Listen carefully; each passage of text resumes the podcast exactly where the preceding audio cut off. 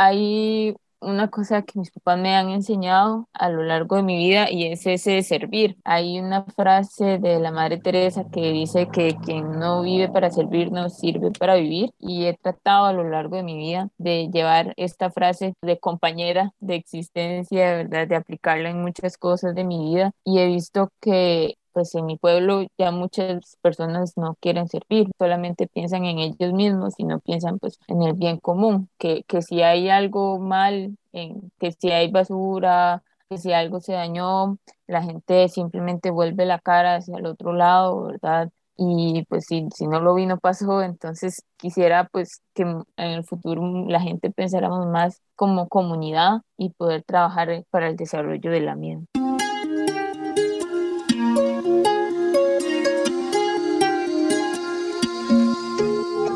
Bienvenidos a la serie Jóvenes, Ciudades por el Comercio Justo, Latinoamérica y el Caribe. Retratos sonoros de jóvenes latinoamericanos, actores de cambio hoy. Una producción de CLAC cofinanciada por la Unión Europea.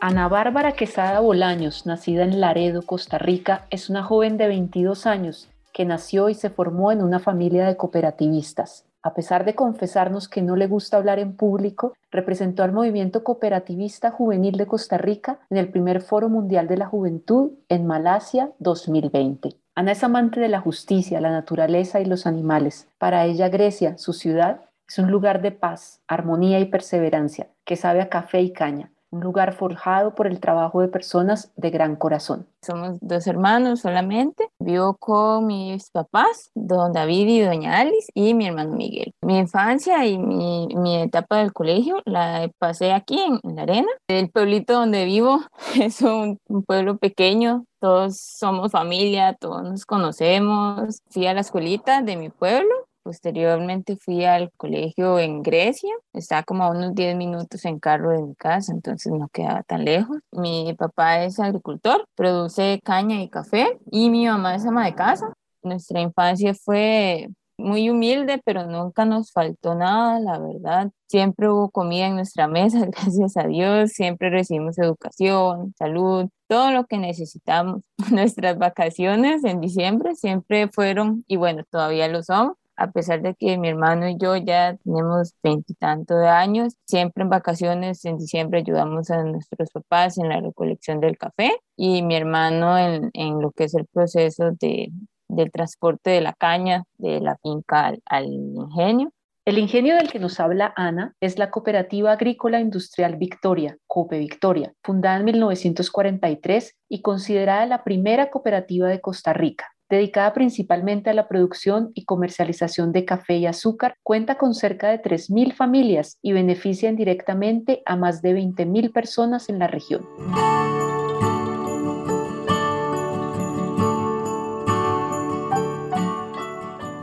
Pertenecer a la cooperativa ha sido algo que ha ido de generación en generación en mi familia. Mis abuelos eran asociados a la cooperativa, posteriormente mis papás se asociaron. Mi mamá fue la primera delegada que hubo mujer del pueblo donde nosotros vivimos. Ahora mi hermano y yo también somos asociados. Eh, apenas cumplimos los 18, nos asociamos a la cooperativa. La vida de Ana ha girado desde siempre alrededor del mundo cooperativista y de Cope Victoria. Básicamente crecí ahí, ¿verdad? Tengo muchísimos recuerdos en Cope Victoria de niña y uno va construyendo parte de su historia dentro de la cooperativa. Entonces es como un segundo hogar. En el 2010, cuando Ana tenía 11 años, don David, su padre, fue seleccionado para formar parte del movimiento de comercio justo dentro de la cooperativa. A partir de ahí, mi papá pues, hizo todas las gestiones para formar parte. 11 años después, mi familia sigue formando parte de Comercio Justo. Y no solamente ellos hacen parte del programa, con el objetivo de acercar a las hijas e hijos de las y los asociados y trabajadores, la cooperativa desarrolló un programa de integración para los jóvenes llamado Nuevas Generaciones. Ingresé cuando estaba como con 14 años y todavía estoy por ahí. El programa de Nuevas Generaciones está dividido en exploradores, guardianes y líderes. Los exploradores son los más peques, ¿verdad? Posteriormente siguen los, los guardianes, que creo que van de los 12 a los 18, y los líderes vamos de los 18 a los 32. Actualmente soy líder. Tal como Ana lo describe, el programa se compone de tres grupos de trabajo según objetivos, temas a desarrollar y edades. Para los exploradores, el programa se ocupa del desarrollo de valores cooperativos. Los guardianes se enfocan en el desarrollo de habilidades blandas como el trabajo en equipo y el liderazgo, entre otras. Y los líderes, como Ana, desarrollan proyectos que fomentan la integración de jóvenes a la base asociativa.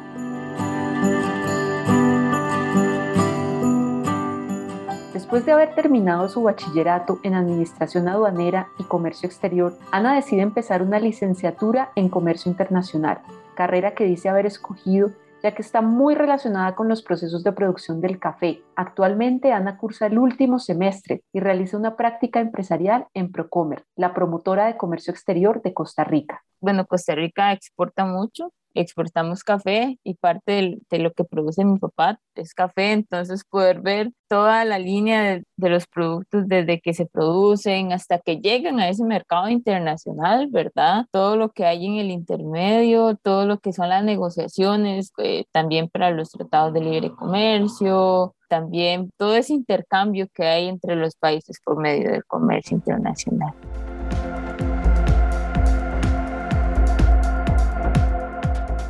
Su recorrido desde niña por el mundo cooperativista la llevó a participar como representante por Costa Rica en el primer Foro Mundial de Jóvenes sobre Emprendimiento Cooperativo celebrado en Kuching, Malasia, entre el 3 y el 7 de febrero de 2020, y al que asistieron alrededor de 130 cooperativistas de todo el mundo. Tenía que hacer un trayecto de Costa Rica Bogotá, Bogotá, España, España, Qatar, Qatar a la capital de Malasia de la capital de Malasia a la isla de Borneo. Duré tres días viajando sola, entonces para mí fue, fue como todo ese reto de, ok, lo voy a lograr, conocer gente de todo el mundo, ver cómo funciona el movimiento cooperativo en otras partes del mundo, ¿verdad? Los retos que enfrentan las cooperativas, los proyectos que tienen, el poder compartir muchas cosas culturales. Entonces fue una experiencia sumamente enriquecedora, la verdad. Creo que de momento, a pesar de que ya pasó más de un año, aún no me lo creo. Era la única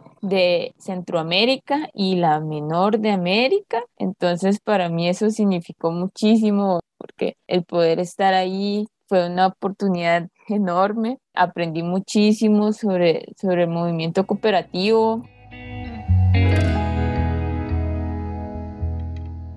Los dos grandes temas de este foro fueron el papel de los jóvenes como actores de cambio ante los desafíos más inmediatos del planeta y el papel de las cooperativas como impulsoras de la inclusión social y promotoras de producción y consumo responsable, una misión que Ana percibe así. Siento que los jóvenes que nos involucramos con el movimiento cooperativo tenemos muchas esperanzas de que este movimiento vaya creciendo, de ir sacando parte de, la estructura actual y ir ampliando los horizontes, ir involucrándonos en diferentes sectores, ir avanzando conforme va avanzando la sociedad. Para Ariel Huarco, presidente de la Alianza Cooperativa Internacional, abro comillas, los jóvenes no son el futuro, deben estar presentes, cierro comillas. Para Ana, los jóvenes yo siento que cada día tenemos esas ansias de comernos el mundo, ¿verdad? Lo digo contándome dentro de ello. Siento que la verdad tenemos muchísimas herramientas para empoderarnos y siento que tenemos la capacidad, tenemos los espacios y demás para seguir luchando y para seguir cumpliendo nuestros sueños. Además de esto, bueno, pues sabemos que hay muchísimas cosas con las que nos enfrentamos día a día, ¿verdad? Las drogas, adicciones y demás que nos pueden afectar, pero siempre es necesario tener bien claros nuestros objetivos, marcarnos un punto al cual queremos llegar y, seguir luchando por nuestros sueños.